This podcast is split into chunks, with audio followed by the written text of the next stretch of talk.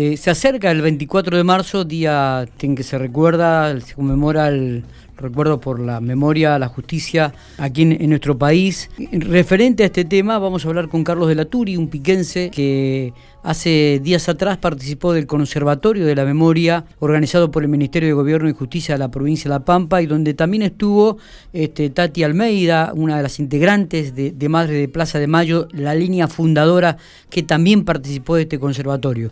Eh, queríamos hablar con Carlos de la Turi y con, que nos cuente algún detalle de lo que fue eh, esta charla este conservatorio y le agradecemos mucho que nos haya atendido y que haya dispensado estos minutos. Carlos, buenos días.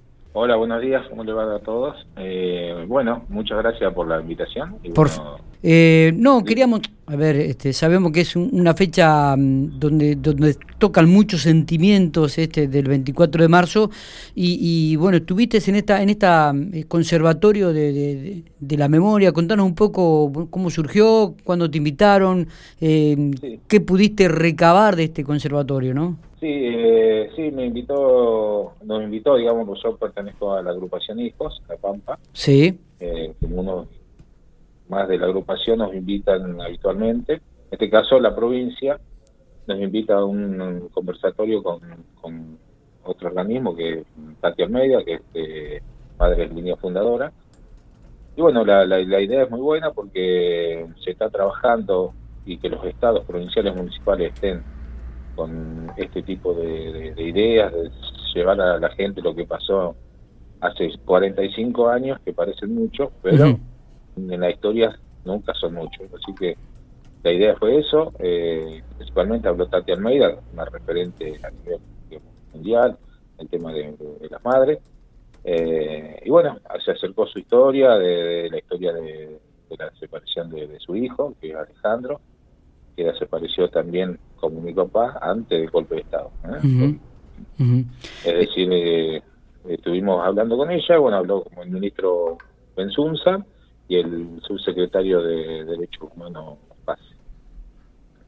Eh, bueno, y, qué pudiste, este, Carlos, eh, en esta charla, en este diálogo que me imagino habrán entrecruzado en algún momento, este, que, que pudiste rescatar lo más importante de este conversatorio? El primero y fundamental, siempre Tati eh, nos demuestra la, fortaleza que tiene, además de, tener 90 años ya, la fortaleza y la entrega que, hace por defensa de los derechos humanos. Eh, y siempre nos dice, ella dice, nosotros hasta donde podamos vamos a, resistir y, a poner todo para que esto no vuelva a suceder. Y, y lo que más me queda por ahí que ella dice que a los a nuestros padres, en, este caso a Tati por, por su hijo, eh, están orgullosa porque eran militantes, digamos, políticos. No, no era, era una militancia política que hacían, no era que los mataron por perejil o por lo que sea. Es decir, que se reivindica la lucha y la militancia de, más de 30.000 detenidos desaparecidos y por eso siempre cuando por ahí nos, nos invitan a algún colegio o a algún lugar eh, público tratamos de diferenciar que no es política, nosotros no hacemos política partidaria, sino hacemos política de Estado, como de Estado para que esto no vuelva a suceder y que la democracia es lo mejor que nos puede pasar con sus pros y sus contras, pero siempre tenemos que tener vigente que la democracia es lo mejor que podemos tener, porque ya lo hemos vivido, nuestro país eh, ha tenido muchos golpes de Estado y a través de esos golpes de Estado hay mucha gente que, que ha pasado mal, que ha sufrido y que, bueno, hubo desaparición forzada, que en otras, en, otro, en otras regiones ha sido muy leve a comparación de nuestro, nuestro país. Me, imagino. Em, estaba leyendo el, otro día en, algo que nos había mandado la Agencia Provincial de Noticias el testimonio de la muerte de tu padre. La verdad que era la primera vez que, lo leí Carlos, y, realmente me sacudió ¿no? mucho esto de, cómo lo habían secuestrado, de cómo lo habían asesinado. Cada vez que recordás esto, ¿te, te, te, moviliza? Este, ¿qué, sentimientos te generan? Sí, eh, eh, a ver, si, si no es muy incómodo, si no es muy incómodo, nos gustaría que nos relataras un poco la situación de tu papá para que la audiencia también escuche, ¿no? Sí, te, agradezco, Miguel. Bueno, la idea es, digamos, si me dejas, Sí. Tengo un, epílogo que, que, estuvo, que salió hace un tiempo en, el diario Página 12, sobre el último día que tuvo mi papá, que nunca lo nunca lo, lo, hice públicamente, digamos, la primera vez, eh, que justo ayer cuando me dijiste que podíamos tener esta, esta charla, te digo, lo, lo voy a contar porque, digamos, no se sabe exactamente cuáles fueron su y por qué lo mataron, digamos. Claro. Así que, y bueno, y recordar que siempre fue eh, antes del golpe de Estado, ¿eh? fue el 13 de enero del 76. 13... Es decir, que de enero del 76, el golpe fue 24 de marzo. 24 de marzo. Sí, en un gobierno democrático, en ese caso estaba como presidenta Isabel Perón, es por eso que nunca reconocemos nosotros eh, Isabel Perón, en su época, en el 75, firmó eh, la eliminación de de, gente que piense distinto, como fue la AAA, ¿eh? que claro. la AAA, y en ese caso uno de los patotas lo secuestró a mi papá, que, eran 10 personas, que nosotros vivíamos en su época en Ensenada, La Plata, y bueno, eh, por suerte y por destino, eh, justamente mi mamá, embarazada de mi hermana Silvia, y yo, que tenía tres años y medio, no estábamos por el tema de que habíamos venido a pasar la fiesta de fin de año del 75 bueno, nos quedamos un tiempito más, mi papá eso fue, volvió a trabajar a, la empresa. Claro. la empresa, para que por ahí el oyente tenga donde trabajaba mi papá, mi papá era delegado de esa empresa, de la, una comisión interna que se había creado y había ganado las elecciones. La empresa tenía alrededor de 5.000 obreros ¿eh? ahí en la planta. Lo que hacían eran chapa en blanco, de chapa para lavar ropa, Sí. Todo esto se llamaba propulsora siderúrgica y los dueños quienes eran Roca, quienes son, digamos, hoy la, la, empresa sigue funcionando, eran Roca, ¿eh? de Techín. Eran los mismos personajes que hoy hicieron en la época de la dictadura su dinero en complicidad con los gobiernos de militares. Es decir, que por eso siempre nosotros decimos que fue un golpe cívico, militar y eclesiástico eh, nombramos a toda la sociedad. Está bien. bueno, si me dejas, te leo un epílogo cortito del último, la última noche que, lo secuestran a mi papá, que es la primera vez que lo leo. A ver. Eh, bueno, te leo, cuando lo sacan del baúl, Salvador el Pampa de la turista alerta. Sus secuestradores lo perciben y se ponen tensos.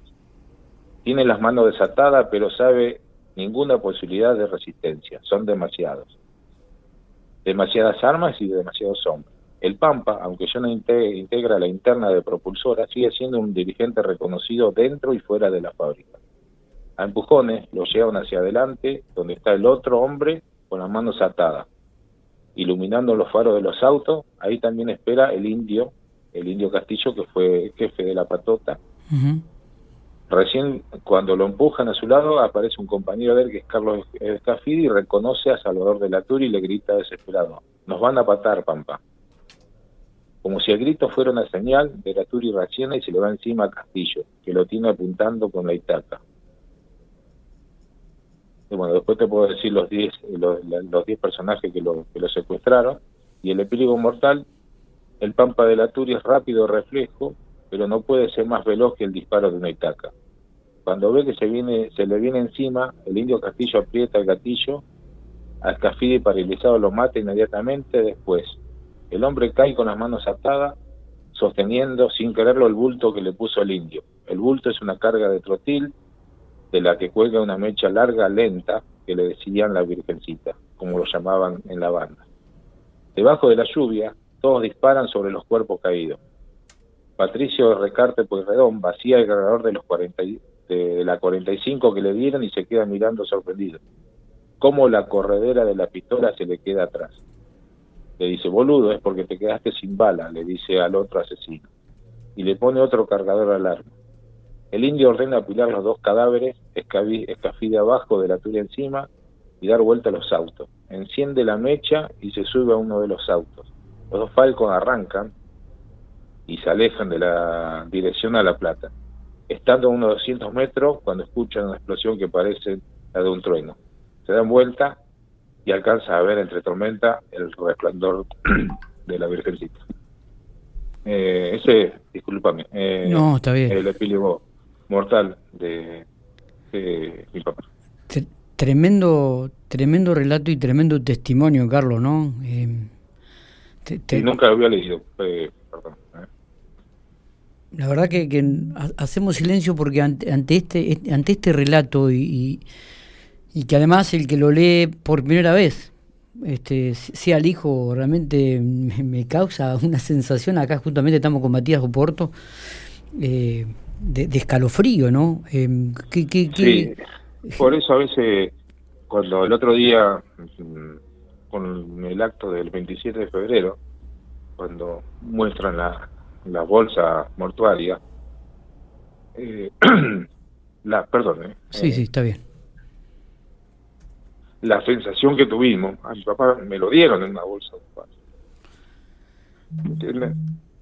Por eso es la situación. Totalmente, Carlos, totalmente. Es, es recontra entendible. Eh, sabemos, por, por, eso te decía, ¿no? que cuando uno llega a esta fecha comienza a, tener sentimientos muy, fuertes, y principalmente aquellos que, que vivieron, eh, las familias ¿no? que tuvieron que soportar esta, esta situación. Y, y, un dato que me llamaba mucho la atención, mucho que no realmente no había prestado atención en esto, es que a tu papá, claro, lo matan un 13 de enero del 76 eh, meses antes de que se produzca la llegada de los militares al gobierno, ¿no? Claro, fue, la AAA, digamos. Fue sí, sí, sí. Aquello que estaba López Rega detrás de todo esto, ¿no? Eh, en, este caso era la CNU, la Concentración Nacional Universitaria de, La Plata, y funcionaba en La Plata y en Mar del Plata. Está. Y en este caso, digamos, era el genocidio fue hacia los militantes eh, obreros. ¿Cuántos obreros en, esa época mueren de esa fábrica? ¿Hay algún número, hay algún dato, Carlos? Exactamente, no lo sé porque justamente eh, en este caso, viste que ahora salió a través de una de una mm, información que subió Norberto Schini, una investigación que hizo. tengo los nombres, 15 nombres más que se agregan a la lista. Exacto, exactamente. Y uno de los nombres que es de acá de General Pico, que me sorprendió, es Rayson, sí. también trabajaba con mi papá, ah, profesora. Eh, digamos, no teníamos ese conocimiento. sí teníamos, sabíamos que estaba esa persona, Rayson, pero no sabíamos que era de acá de Pico. Yo estuve en Ensenada cuando el gobernador, el presidente, el intendente Mario Seco le hace un homenaje a todos los desaparecidos y detenidos en nosotros, nosotros publicamos esa foto y esa nota cuando vos estabas presente. Daniel Rayson es. Daniel Rayson, sí. Sí, sí, este, que digamos, si hay oyentes que sean familiares o algo, me gustaría encontrarme con ellos por el tema de que para las actividades que vienen para el, para el 24. Está. Eh, Carlos, bueno, eh, vuelvo a repetirte, este 24 es, siempre es un, un, momento de lucha, de recuerdo este, y de lucha principalmente, como decías recién, para que esto no vuelva a ocurrir, ¿no? que el vivir en democracia no es el, el, mejor sistema que uno puede eh, optar y, vivir en, en, sociedad.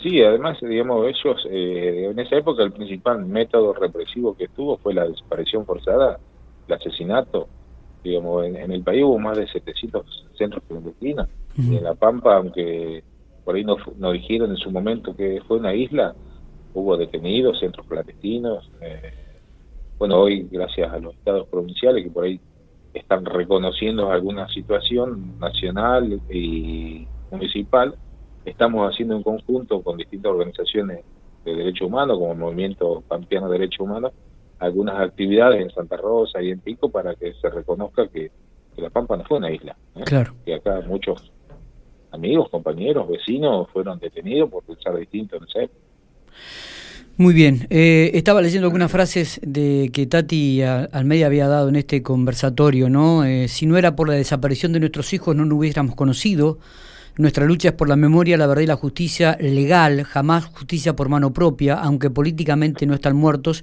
están desaparecidos. Queremos saber dónde están los restos, llevarles una flor.